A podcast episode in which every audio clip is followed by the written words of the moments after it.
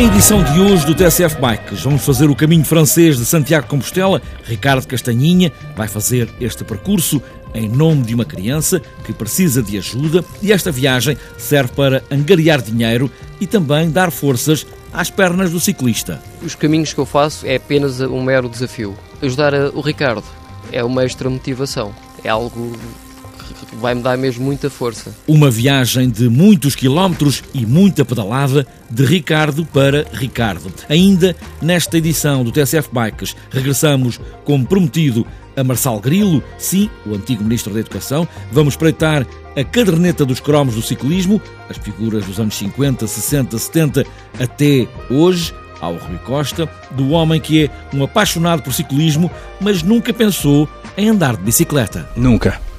Nunca tive qualquer tentação de ser corredor de bicicleta. Primeiro, nunca pensei ter aptidão física para isso. Eu sempre eu pratiquei muito desporto, pratiquei muito ténis, joguei hockey em patins, eh, joguei futebol, como toda a gente jogava. E nunca me deu para andar de bicicleta. Marçal Grilo, de novo no TSF Bikes, uma paixão pelas bicicletas. E ainda, na oficina de José Nicolau, hoje travamos a fundo com calços ou de disco. Estamos quase a partir nesta viagem, mãos no guiador pés nos pedais e aí vamos nós.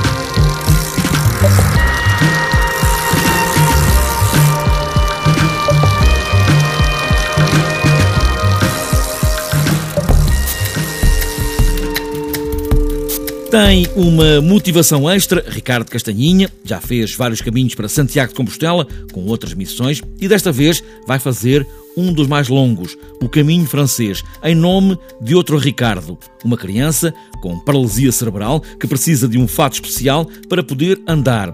Este Ricardo, o Castanhinha, vai fazer-se ao caminho agora em junho para conseguir uns dinheiros para esta criança. O caminho é muito subjetivo em termos de quilómetros, porque nenhum site ou nenhuma página tem mesmo os quilómetros certos mas penso que, seja entre os 800 e os 790, por volta disso. E como vai fazer por etapas? Eh, quantas etapas e a distância mais ou menos de cada etapa? Bem, a primeira etapa vai ser a mais curta, são apenas 25 km, mas como nós chegamos um bocadinho tarde depois da viagem de vinda de Portugal e temos que subir os Pirineus, são por volta de 20 km com quase 1300 de acumulado, é sempre a subir. São nove etapas.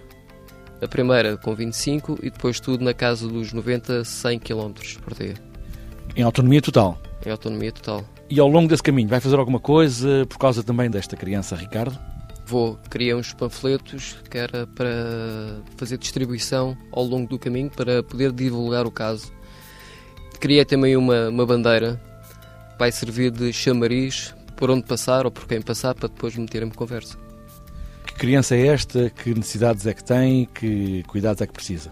Ricardo Bruno eh, tem 4 anos, tem uma paralisia cerebral irreversível, nasceu prematuro e devido às complicações do parto, eh, pronto, ficou com a paralisia cerebral. O que eu ando a querer divulgar é o problema dele, o qual é o tratamento, que é o TeraSuite, que consiste num fato com elásticos para ele ganhar mobilidade ele tendo os 4 anos é como tivesse 8 meses, não se senta, não, não se levanta, uh, está muito dependente dos pais e para dar-lhe um, um, pouco melhor, mudar-lhe a vida, porque não, é um gesto tão, tão simples. E com a viagem quer angariar dinheiro para esta criança? Sim, que a viagem quer angariar dinheiro, porque já vou com muito peso às costas e tem que ser mesmo dinheiro. Mas é uma promessa religiosa ou é apenas uma vontade de ajudar? Os caminhos que eu faço é apenas um mero desafio. Ajudar o Ricardo é uma extra motivação. É algo que vai me dar mesmo muita força. E, e vale a pena, vai, vai valer a pena. Espera fazer esse percurso em quanto tempo? Eu tenho 15 dias de férias, espero no máximo a, a travessia ou 9 dias até Santiago se for o caso de ir a Finisterra, mais um 10. Queria fazer um agradecimento à Bikes Land Odivelas, ao Rogério Ribeirinho, que é o gerente de loja, e ao Bruno Meluras, da gráfica Onda Grave. Sem eles era quase impossível a divulgação. Um muito obrigado. Ricardo Castanhinha, que vai agora para o caminho francês para Santiago de Compostela, em nome de Ricardo, que precisa de ajuda.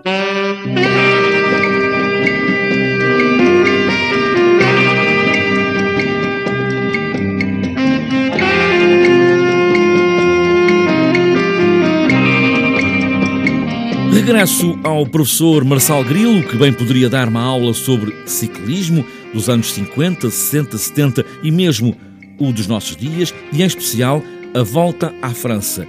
O antigo ministro da Educação e agora administrador da Gulbenkian pensa que a volta à França é a prova maior do ciclismo. Hoje vamos espreitar a caderneta de cromos de Marçal Grilo com as grandes figuras do ciclismo. O que vamos ouvir de seguida não foi feito a ler coisa nenhuma, é tudo de cor e muito pedalado. O Alves Barbosa e o Ribeiro da Silva, indiscutivelmente. Depois o Sousa Cardoso, que foi um grande ciclista. Grande ciclista. Na década de 60 aparecem dois ou três que são ciclistas muito fortes, o caso do João Roque, que é um tipo fortíssimo, o Peixoto Alves, que é um belo ciclista, um, tipo elegante e de, de, pequenino, mas, mas com um belo, um belo trepador, era um belíssimo ciclista que tinha vindo, salvo erro, do Aldoar para o Benfica e correu pelo Benfica. E depois, no final dos anos 60, aparece o, o, maior ciclista português de todos os tempos, que é o Joaquim Agostinho, que é um homem que aparece muito tarde no ciclismo, aparece com 20 e tal anos, só foi 25 ou 26. Era, se fosse viver, era praticamente da minha idade. Nasceu, só ver em 42 ou 43, não me recordo. É ainda a grande referência do ciclismo português pela carreira internacional que fez, por tudo aquilo que fez eh, fora e dentro do país, foi campeão, em Portugal foi campeão de tudo que era possível e imaginário. Fora foi um tipo com uma capacidade enorme, fez 13 voltas à França, teve dois terceiros lugares, dois quintos lugares, tem, tem, um, tem um historial imenso, variadíssimos lugares nos primeiros 10, e penso que era o ciclista, era um ciclista que poderia perfeitamente ter ganho uma volta à França se tivesse feito da sua vida uma verdadeira vida de ciclista profissional, coisa que ele eh, fez sempre eh, com um pé cá e um pé lá. Não é? Quer dizer, andou sempre entre França e Portugal, Portugal e França. Aquela história também de correr pelo Sporting obrigava-o a terminar a volta à França e depois vir disputar a volta a Portugal oito dias depois. Terminava a volta, chegou a terminar a volta num domingo em Paris e depois começar a voltar a Portugal aqui numa sexta-feira ou num sábado à noite portanto esteve sempre comprometido entre dois, entre dois amores e, duas necessidades, uma que era a sua carreira internacional, outra que era os seus compromissos com o Sporting, mas foi, de longe, o ciclista português que esteve mais próximo de poder ganhar uma volta à França. Hoje em dia, depois houve alguns bons ciclistas, o Zé Martins foi um bom ciclista, o Acácio da Silva foi um grande ciclista, eh, foi vestiu a camisola amarela na volta à França, vestiu a camisola cor-de-rosa na volta, na volta à Itália, portanto era um, era um, um sprinter magnífico, um grande ciclista, um tipo marcou, está nos registros, etc. Hoje, nos dias de hoje, portanto, agora saltando aqui 40 anos, o, o, Rui Costa é uma esperança enorme, portanto, primeiro porque é um, um jovem que tem 27 anos, ou 26, ou 26, 27, salvo erro, que se está a impor, impor-se este ano de uma maneira extraordinária, venceu duas etapas da Volta à França e sagrou-se campeão do mundo, não é? Que é um privilégio que pouquíssimos ciclistas têm.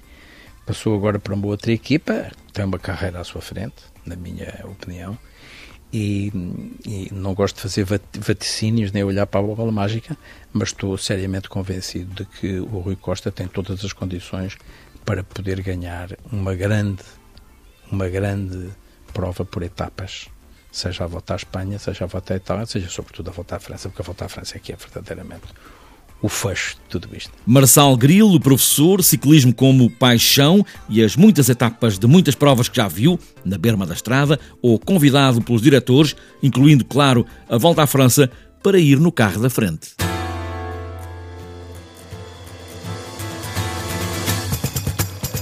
Hoje, na oficina de José Nicolau, vamos olhar os travões, e não é preciso dizer que sem travões não vamos muito longe, principalmente se for a descer, e não houver travões para as nossas bicicletas.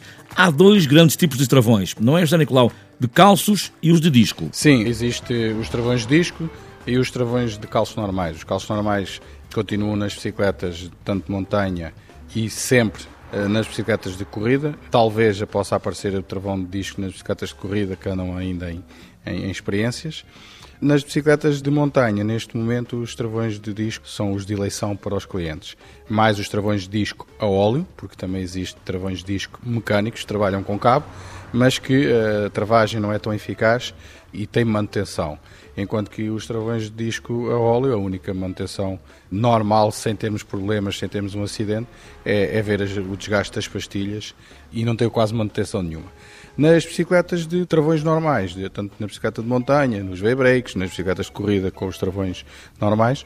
Temos que ter o cuidado de fazer a manutenção, a limpeza de cabos, verificar os calços, estão, estão em condições para travar, porque é uma das peças fundamentais numa bicicleta, é nós termos sempre os travões afinados e em bom estado para a emergência de ter que travar antes de um acidente e também para termos uma condição segura. Hoje olhamos os travões na oficina de José Nicolau. Para a semana vamos espreitar as manetes de travão, que também existem vários tipos, para além das várias marcas e feitios.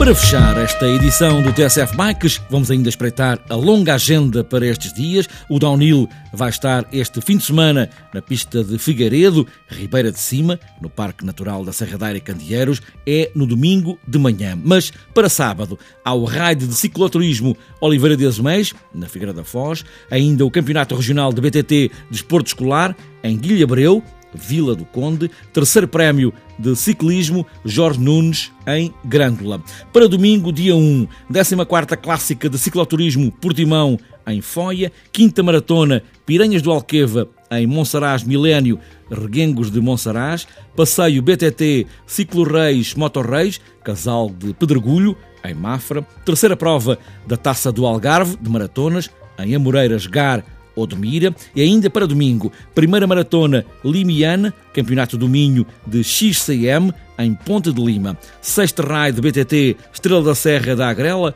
em Santo Tirso, décima maratona Bila Bikers Cidade de Vila Real, 3 horas de resistência BTT Condes de Azevedo em Barcelos, primeira maratona BTT ESFPM em Gondomar, 3 horas BTT AR Dog Mata de Marrazes, em Leiria, 31º Circuito de Ciclismo de Matos Cheirinhos, em Cascais, e ainda para este domingo, 19º Prémio de Ciclismo de FC Ramalde, em Gondomar. A Associação de Cicloturismo do Norte comemora neste domingo o 32º aniversário, organiza um passeio. Os participantes partem às 9 da manhã da Praça da Corujeira para percorrerem 45 km dentro da cidade do Porto até ao campo 24 de agosto.